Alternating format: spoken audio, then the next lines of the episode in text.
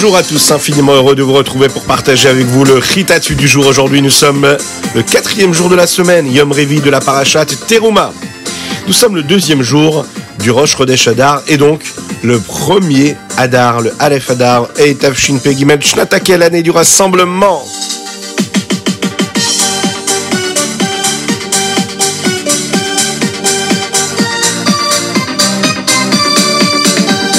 Et nous commençons tout de suite avec le Chumash du jour. Aujourd'hui, nous parlons, toujours dans cette parachat Teruma, de ce qu'Akadosh Baruch demande à Moshe Rabbeinu.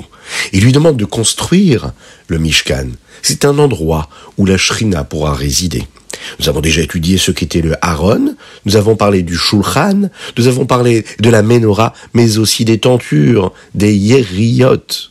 Aujourd'hui, nous allons parler des Krashim. Ce sont ces planches-là du Mishkan qui étaient faites en bois d'acacia. Elles devaient être dressées de manière verticale, l'une à côté de l'autre, pour former les trois murs du Mishkan. La longueur de chaque planche devait être de 10 coudées, ce qui donnait une hauteur de 10 coudées pour le Mishkan. La largeur de chaque planche, elle, était d'une coudée et demie. Son épaisseur, elle, c'était d'une coudée. Ensuite, les artisans qui devaient s'occuper de cela devaient découper le bas de chaque planche, de manière à façonner deux tenons, chacun d'un coudé de long, une demi-coudée de large et un quart de coudée d'épaisseur.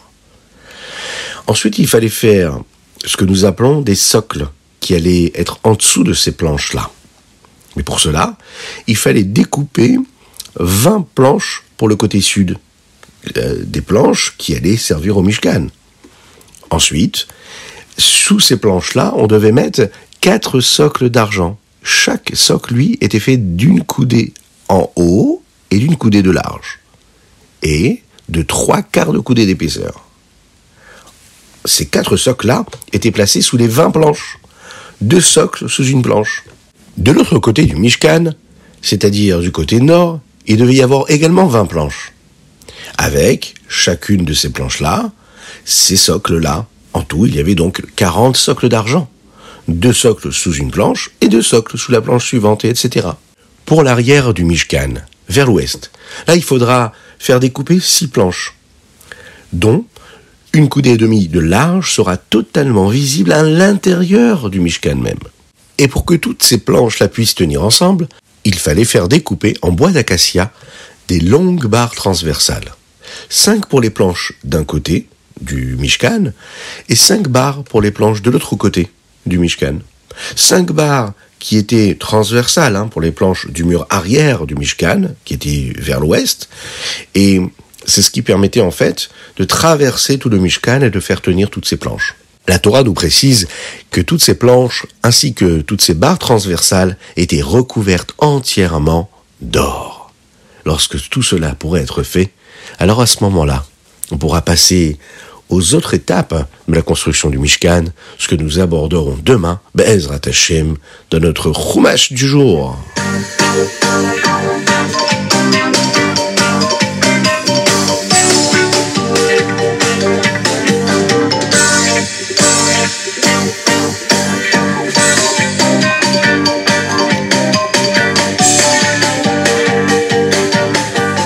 Nous passons tout de suite au Teilim. Aujourd'hui, nous sommes le premier jour du mois de Hadar. Et nous lisons donc le début du Teilim, à savoir du premier chapitre jusqu'au neuvième, du Aleph au tête.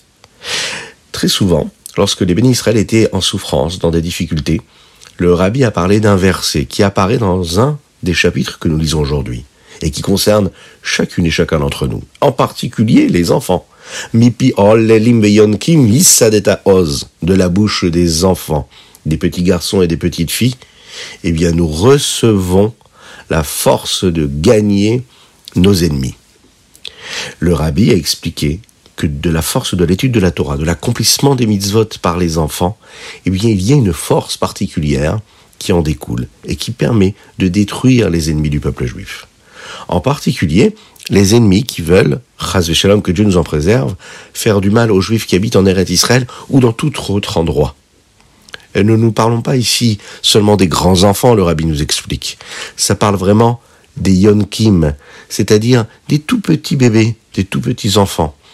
C'est pour cette raison que le rabbi de Lubavitch a toujours insisté pour que les enfants, les tout petits enfants, les petits bébés soient toujours entourés de Kedusha, qu'ils soient toujours imprégnés de sainteté, encouragés dans la Torah et les mitzvot. Et grâce à cette éducation, le peuple juif entier sera protégé par Akadosh Baruch Hu.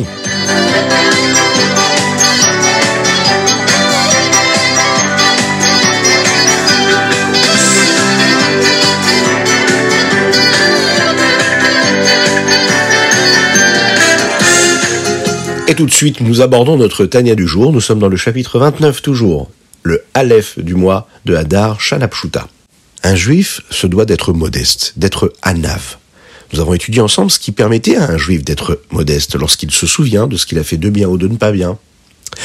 Lorsqu'un juif, par exemple, ne prie pas ou n'est pas attaché à Kadosh Baruch eh bien le Yetzirah, lui, il le transforme il vient s'installer en lui et il fait qu'il est l'inverse de la modestie. Il devient fier, orgueilleux.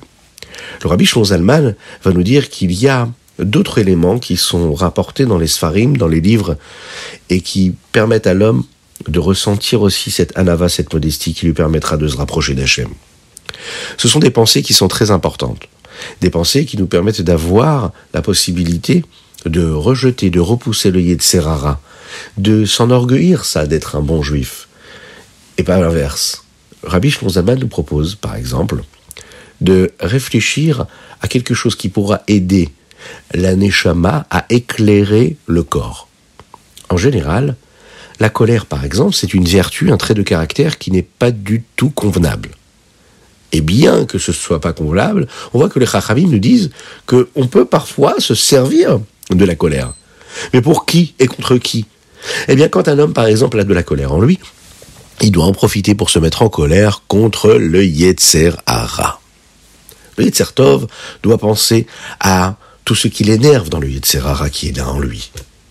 Ça va réveiller en lui une colère, une colère qu'il va diriger vers le Yetzer Hara. On doit utiliser, par exemple, les noms que les Chachamim ont donnés à ce Yetzer Hara, à ce mauvais penchant, afin de le faire taire, afin qu'il arrête de dire de mauvaises choses, de mauvaises paroles. Le Yitzhara, euh, des fois, il ne parle pas. Et des fois, il a des pensées en nous.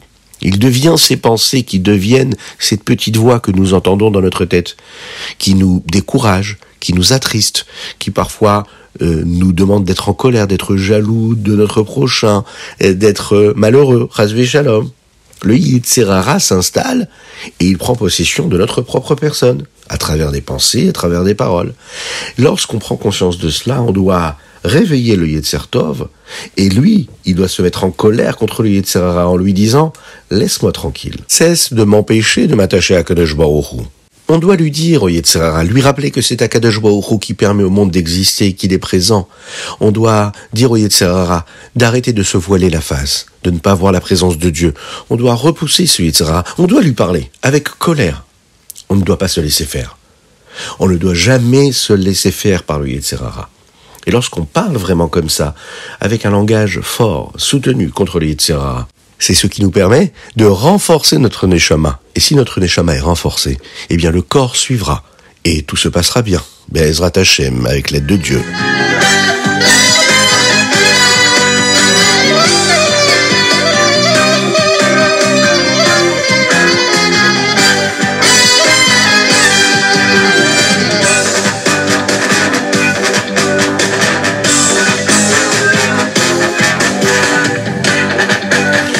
Passons au Hayom Yom. Et le Hayom Yom du jour, il est double. Pourquoi double? Eh bien, vous savez que le Hayom Yom a été écrit par le Rabbi, et c'était une année qui était une année Shana Meuberet, dans laquelle il y a deux mois de Hadar.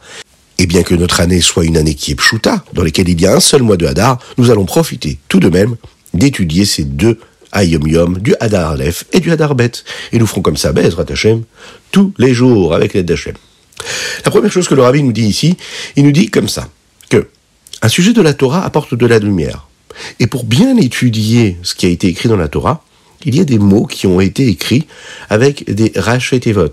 Qu'est-ce que c'est des rachetevot? C'est-à-dire que, par exemple, Baruch Hashem, on va l'écrire bet et, hein, bet et. Il y a des rachetevot que nous trouvons dans les termes et dans les mots de la Torah qui, en général, ont quelque chose à nous apprendre de plus. Dans le Hayom Yom d'aujourd'hui, le rabbi nous montre comment ces votes nous permettent de lire les choses de manière différente et surtout de les comprendre de manière différente. Nous parle ici d'une fois où dans le Torah Or, il y a les votes Bet, P, Ayin, ce qui voudrait dire Bifne Atzmo. Mais ici, le rabbi nous dit, il faut le dire véritablement et le comprendre. C'est-à-dire, Bifne Atzmo nous parle ici du Messirut Nefesh, et l'intention ici est de dire vraiment à l'intérieur de soi de comprendre les choses à l'intérieur de soi, de les vivre à l'intérieur de soi. Le Hayom Yom continue sur un autre sujet. Il y a un des chapitres du Télim que nous disons le jour de Rosh Chodesh qui s'appelle Barri Nafshi. On remercie et on bénit Hachem sur tout ce qu'il a pu créer dans le monde et sur tout ce qui se passe dans le monde, tous les jours, de façon quotidienne et permanente. Nous parlons du soleil qui se lève tous les matins. Nous parlons également de ces animaux qui pendant toute la nuit sont réveillés et qui vont dormir le matin.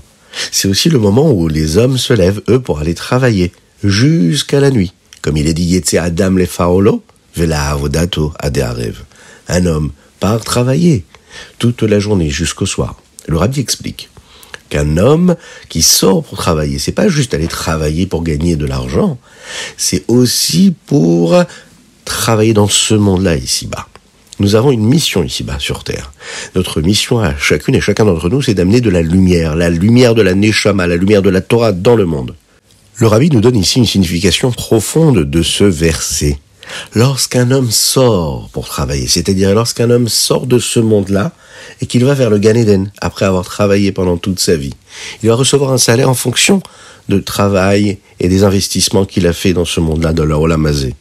S'il a étudié beaucoup de Torah, s'il a étudié beaucoup de Torah ici dans ce monde-là, eh bien, il étudiera dans ce Gan Eden une Torah qui est particulière. Si il a réussi à faire et accomplir une mission ici-bas, eh il va s'élever encore et encore, et il va s'attacher à Kadosh Baruch encore plus. C'est pourquoi, lorsqu'on accomplit notre mission de la meilleure des façons ici, eh bien, lorsque Mashiach arrivera, on aura une place très particulière. On fera partie des premières lignes afin d'étudier la Torah avec le Mashiach. Dans le Aleph Adar Bet, dans le deuxième Ayom Yom que nous étudions aujourd'hui, il est dit comme ça, que quand on dit Ya'alev et Yavo le jour de Rosh Chodesh, il faut bien faire attention à bien exprimer et prononcer les lettres avec les Nekudot au bon endroit. On peut étudier aujourd'hui dans ce Ayom-là et apprendre que quand on regarde bien dans le Sidour, quand on prie, même quand on connaît par cœur, eh bien, on est sûr de bien dire, de bien prononcer les bonnes Nekudot dans chaque prononciation et à travers chaque mot et pour chaque lettre. Voilà ce que le rabbi de Lubavitch avait à nous dire aujourd'hui dans le Hayom Yom. Et c'est ainsi que nous allons nous quitter, mais juste pour quelques heures. Et on se retrouve très très prochainement pour notre prochain Ritat du jour.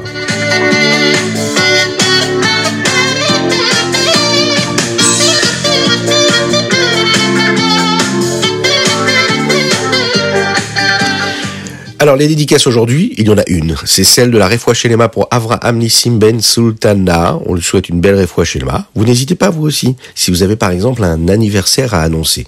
Vous voulez qu'on souhaite un Mazal Tov. Vous voulez offrir le Rita du jour à tous les enfants francophones du monde entier qui nous écoutent. Par votre mérite ou pour célébrer quelque chose de positif. Bien sûr, n'hésitez pas à nous envoyer un petit message sur torahaudio.fr, torahaudio.fr, et de cette façon-là, vous participez, vous associez à la diffusion de la Torah, et ça c'est vraiment top.